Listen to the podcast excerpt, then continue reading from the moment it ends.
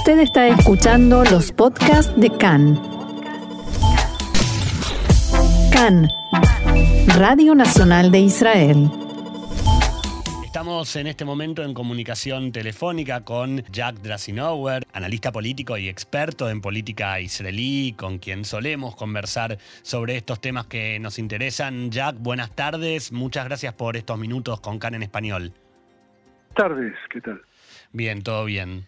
Jack, eh, bueno, hemos hablado muchas veces del presupuesto, de cómo iba a ser la gran prueba de fuego del gobierno. Efectivamente, la, está, si no, ya estamos en condiciones de decir que la ha superado. ¿Cómo llegamos hasta acá y quién es el gran ganador dentro del gobierno de haber llegado a este objetivo? En realidad, eh, la aprobación del presupuesto por 61 votos contra 59 asegura eh, un largo tiempo de estabilidad, si es que no va a haber algún eh, algún acontecimiento no previsto.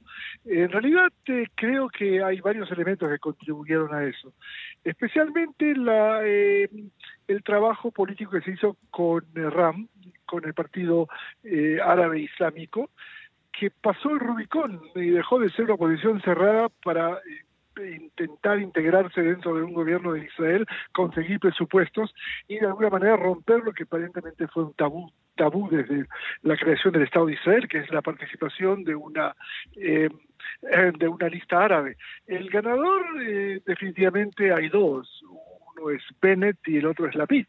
Eh, Bennett porque de alguna manera demuestra de que en este momento tiene eh, un tiempo de estabilidad que puede ser largo. Es decir, eh, hay que entender de que habiéndose eh, aprobado el presupuesto, aunque entre hoy y mañana hay todavía algunas votaciones más, después de tres años, más de tres años que no hemos tenido presupuesto, permite que la posibilidad de relevar al gobierno se haga solamente por un voto de censura de 61 bancas. Y yo veo que la oposición logró obtener solamente 59, la posibilidad de que logre 61 es que haya desertores que no parecen ser en este momento atractivos a ningún factor que está en, la, en el gobierno pasado a la oposición, o eh, lo que eh, eh, pudiera ser el plan de la oposición es intentar de, intentar de convencer a, algunos partidos, especialmente a Gantz, de aceptar la propuesta que él desarme la coalición, que quizás el único que lo puede hacer, y se convierte en primer ministro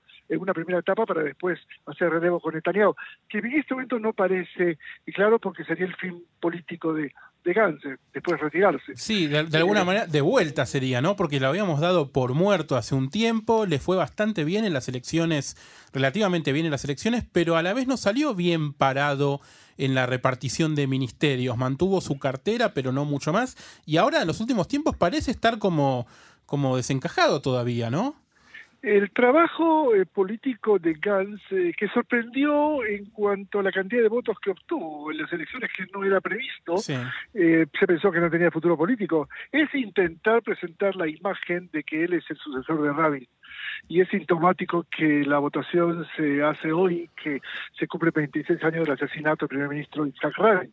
Eh, todo el intento eh, de Gantz es eh, demostrar de que en el marco entre izquierda y derecha, que es el libre juego político, hay alguien que representa la tradición de Rabin, que es él aunque esto ha sido negado por eh, el grueso de los eh, parlamentarios del, eh, del, partido Abodá, el partido de Rabin, él sigue jugando esta perspectiva. Ahora está frente a dos coyunturas. Una es respetar el acuerdo entre la PIT y Penet, que permitiría que en agosto del 2023 la PIT se convierta en primer ministro. o romper esa perspectiva y aceptar la propuesta de Netanyahu convertirse él en el primer ministro. No solamente que quedaría básicamente afectada su, su imagen, sino que después de la mala experiencia que tuvo con Netanyahu, eh, nadie puede asegurar de que este juego no pueda volver a crearse y eventualmente Gans no llegue a esa perspectiva. Pero eh, quiero que pongamos en claro algo que me es muy importante. La aprobación del presupuesto puede jugar en dos direcciones. Una es la estabilidad del gobierno tal y a pesar de la división entre los partidos y su diversidad ideológica, el simple hecho de que esto puede ser eh, continuado hasta agosto del 2023 en el relevo con la PIT y después hasta noviembre del 2025 eh, a las próximas elecciones. Es decir, ningún partido de gobierno en este momento tiene que ganar en una nueva elección anterior a las que se planteó. El otro es que justamente después de haber pasado el peligro, eh, la cohesión que mantuvo a la coalición, que es por un lado aprobación del presupuesto y por otro lado la presencia eh, de la sombra de Netanyahu y su amenaza de volver al gobierno, puede generar fundamentalmente el hecho de que los partidos se sientan tranquilamente ahora a exigir eh, exigencias ideológicas y entonces el poco pegamento que tiene este gobierno puede sufrir. Pero eso lo vamos a ver eh, durante el próximo eh, eh los próximos los próximos meses. Em, creo que es un presupuesto en el cual, sin entrar en sus detalles, quien más ha em, hecho concesiones es la izquierda. Eh, que en dos temas, tanto en la falta de orientación social del presupuesto, como en la eh, perspectiva de la creación de nuevos asentamientos en los territorios, eh, que han pasado casi con una protesta muy débil por parte de Meretz y de Abodá, genera la imagen de que han sido los partidos que han tenido la necesidad de hacer concesiones y se van a enfrentar en los próximos meses a su base política que va a decir claramente qué es lo que hemos ganado nosotros de esta, de esta situación.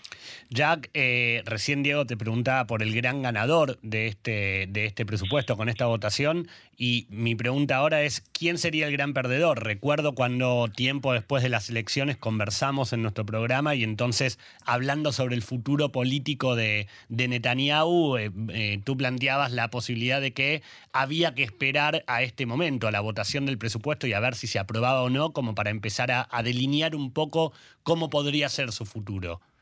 Eh, su futuro está determinado por, eh, por primera vez no tanto por la coalición que pasó su línea de juego, como sabemos con el presupuesto, sino por los que resquebramientos que pudieran haber dentro del Likud.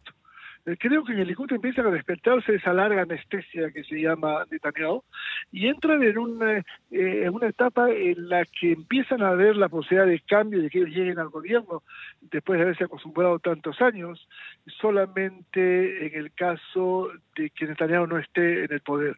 Eh, creo que juegan con una carta interesante, es que si Netanyahu no está en el poder o cualquier otro miembro del Likud puede aglutinar a los dos factores de derecha que está en el gobierno, Bennett, aunque él no va a hacer ninguna, eh, eh, digamos, ningún intento de dejar el, cargo de primer ministro, y ayer el Chaquet y también Sar, que pudieran integrarse en un gobierno mucho más monolítico de derecha.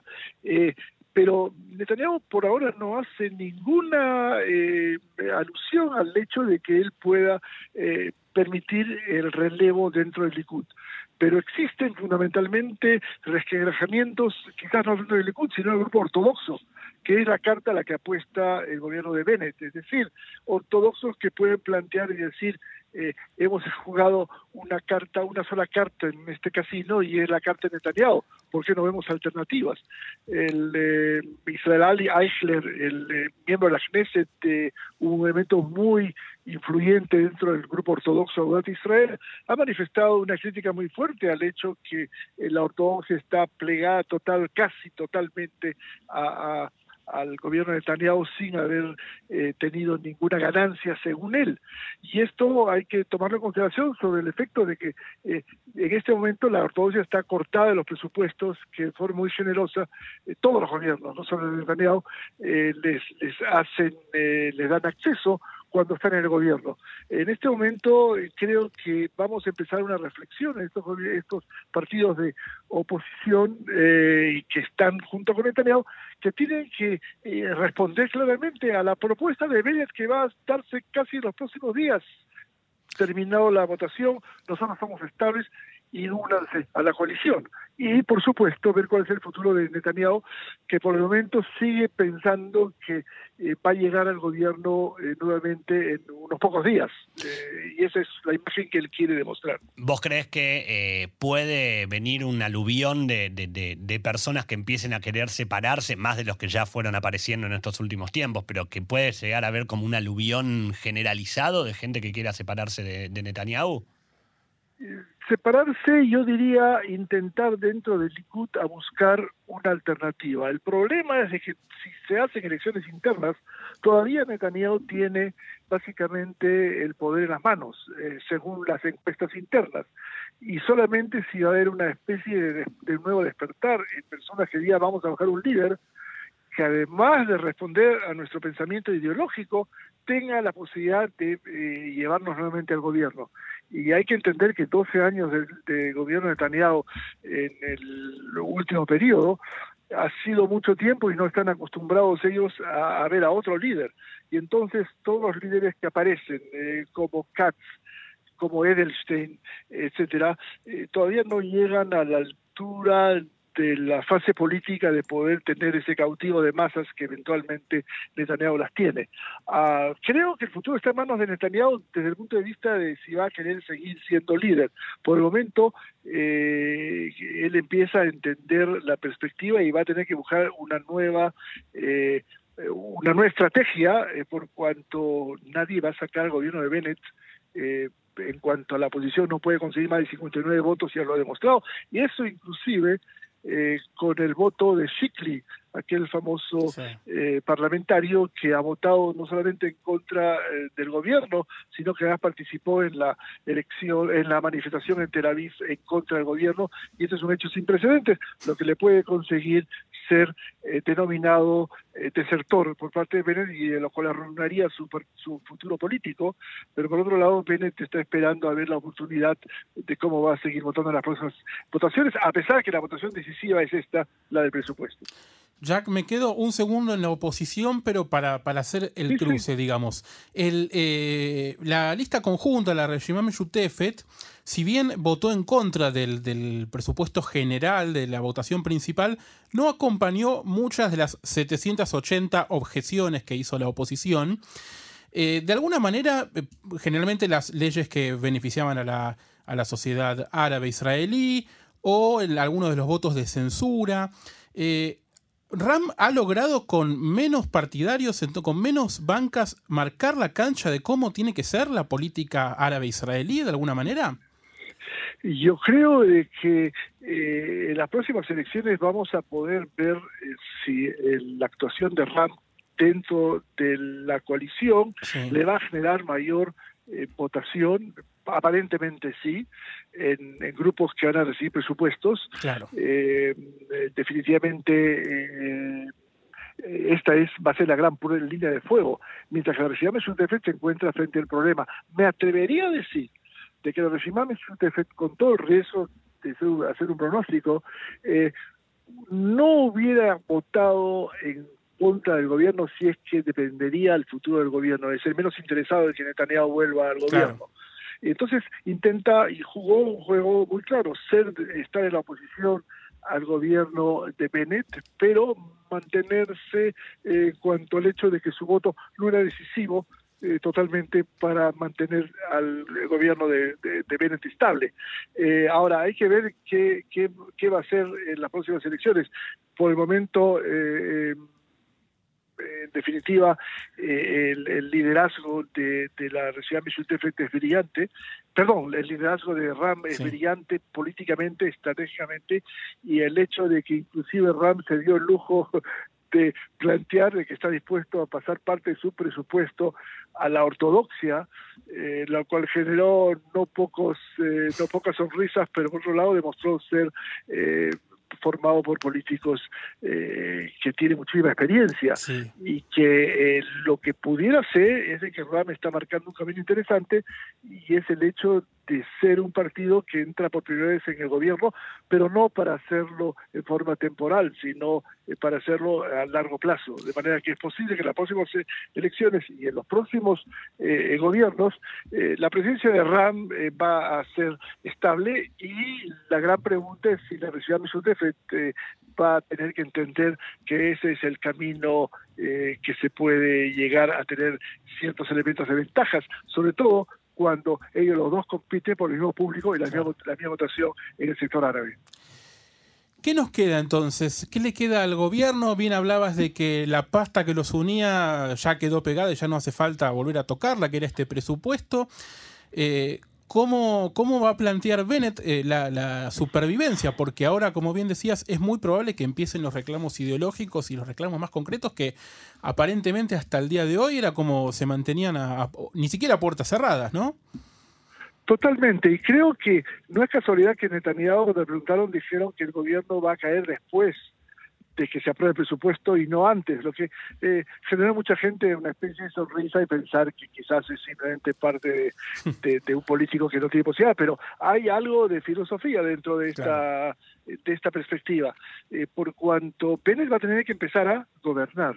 Hasta el momento lo que ha hecho Bennett simplemente es sobrevivir políticamente. Y aunque no se puede dejar de tomar en consideración el hecho la importancia del hecho de tener un presupuesto después de tres años, vamos a tener que enfrentar al hecho de intentar mantener en la mesa a, a, todos estos comensales que cada uno jugaba su propio partido y que en este momento tienen que empezar a plantear a largo plazo. No olvidarse algo muy importante.